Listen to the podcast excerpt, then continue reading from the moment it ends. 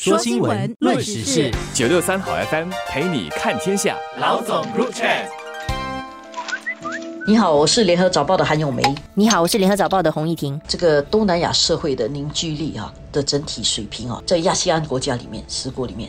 新加坡是最有凝聚力的。这个其实看起来有点令人意外，因为新加坡是一个在东南亚国家里面最多元种族的。就最不单一社会嘛，因为我们是各民族的同胞都有。印尼虽然也有各个民族，但是它以一种民族为大多数。我们正是是有个相当不同的种族组成起来的，所以这样的一种社会要有很高的凝聚力，而且还甚至是亚细安里面最高的，我觉得有点意外。我们常常讲同质性嘛，homogeneous 嘛，就是如果一个社会哈同质性比较高的话，大家自然觉得说，因为文化啦、语言啦什么东西很接近，就凝聚力自然就比较强。然后如果你是比较不同的话，当然呃当中会存在比较多可能有的一些呃断层线呐，所以很容易就会有制造一些呃紧张气氛或者冲突。所以从这个呃研究当中得出的这个结论，我觉得也反映出了这个新加坡。可以说是我们这个多元社会、多元种族这样的一个体系本身哦，是有它成功的地方。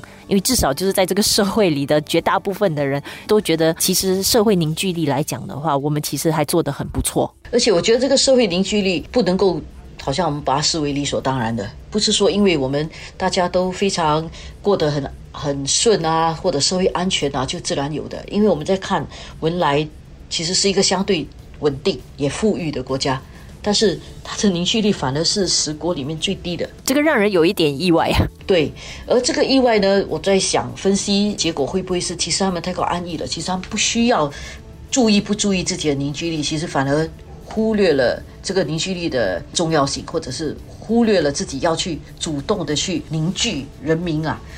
而新加坡的情况来讲，我们其实不是那么理所当然的可以当成新加坡一定会有凝聚力的，因为新加坡也有一个收入差距的问题，也面对了这个冠病的危机，也面对了经济危机造成的一些动荡、生活费的问题，这些压力都在。但是这样的一种危机，尤其在过去两年里面，竟然没有削弱我们的凝聚力，至少我们可以有这么高的凝聚力。嗯，百分之六十九的这个水平，我想它也反映出可能过去两年我们在处理问题的时候，大家的共识和大家互相帮助、互相信任的程度还颇高的。因为我觉得很多时候人家就讲嘛，危机有时候也是一种契机啊。当然，面对冠病，各个国家都面对同样的一些问题、同样的压力，然后你怎么去克服，怎么去去应对？这个调查本身，它是在今年二月做到四月了。虽然前一阵子我们有一个小幅的增加了病例，但是那段时间好像感觉上是还比较缓和的时候，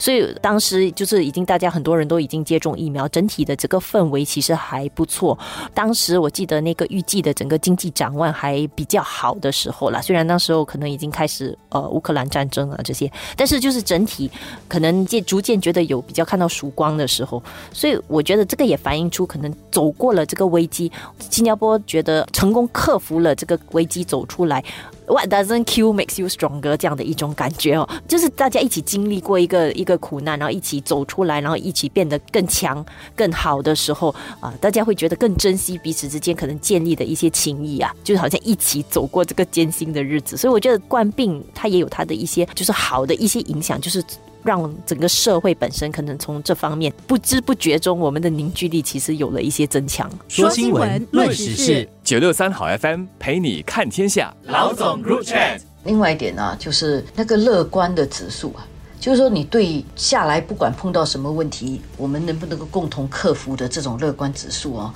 要足够啦。就是我们要对这个克服问题的信心要提高。而只有在你克服过问题，你才会对你克服问题有信心嘛。所以这一点呢，也应该是促使我们的凝聚力更高的一个因素。在冠病期间，我们也走过很低潮的时候，也互相怀疑过，因为那时看到人家没有戴口罩就很生气，所以有很多的这种不是很信任的问题。所以这种不信任的时候，就会。使这个凝聚力削弱，但是在我们又可以共同一起克服，然后一起呃适应了这个与冠病共存的这样的一种生活形态，而且整体的控制跟在全世界相比之下也还算是比较不错的，所以这样的一种信心所产生的正能量啊，你看东西比较乐观，这点我觉得也是一个凝聚力的一个原因啊。加上新加坡，就是我们一直都很有意识了，就是说这个多元种族，因为我们的社会的这个组成本身有它独特的地方，所以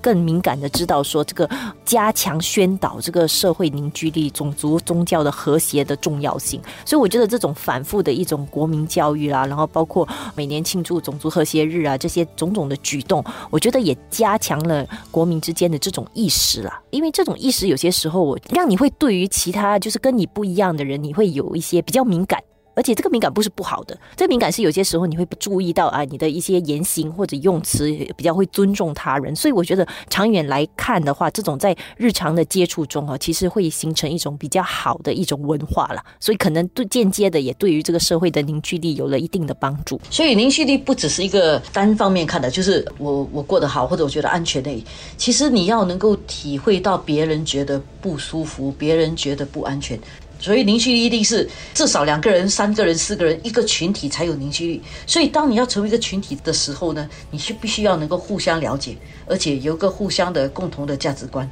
当然，刚才讲的是新加坡是这么多元种族的，那我们还可以有这么多人觉得跟异族同胞相处没有隔阂，因为那个调查也显示有九十八八仙的受访新加坡人不觉得与。异族同胞有隔阂，我觉得这一点也是一种信任。你你付出一些，别人付出一些，然后我们大家达到一个共识的这样的一种。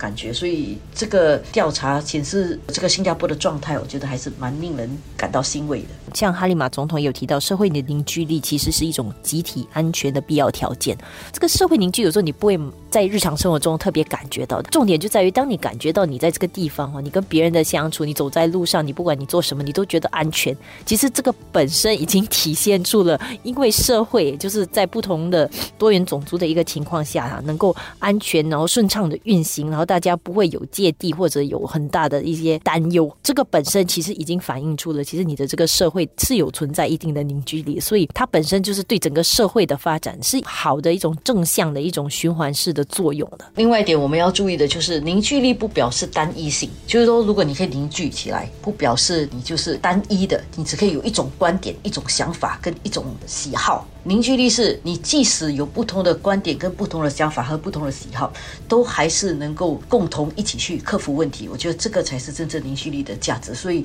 也不要认为说要把大家都同化了才叫凝聚力，和而不同才是真正的凝聚力。就是如果只是同而已，全部都同质性的话，其实不算是一个凝聚力，那是一个比较虚假的。我觉得，因为你强行让大家变得一样，其实是不对的。我觉得说这个凝聚力这一块东西，其实就是一个 work in progress。因为我们当然我们看到现在这样的一个成绩，我们是值得高兴的，但是也不能过于的自满啊。所以这个东西是一个持续，因为整个大环境很多东西持续在变化的，很多这些东西不能够就视为理所当然的。其实就是它还是需要各方就是持续的去努力，然后就是每一代的新加坡人都一直保持同样的这样的一种凝聚的作用。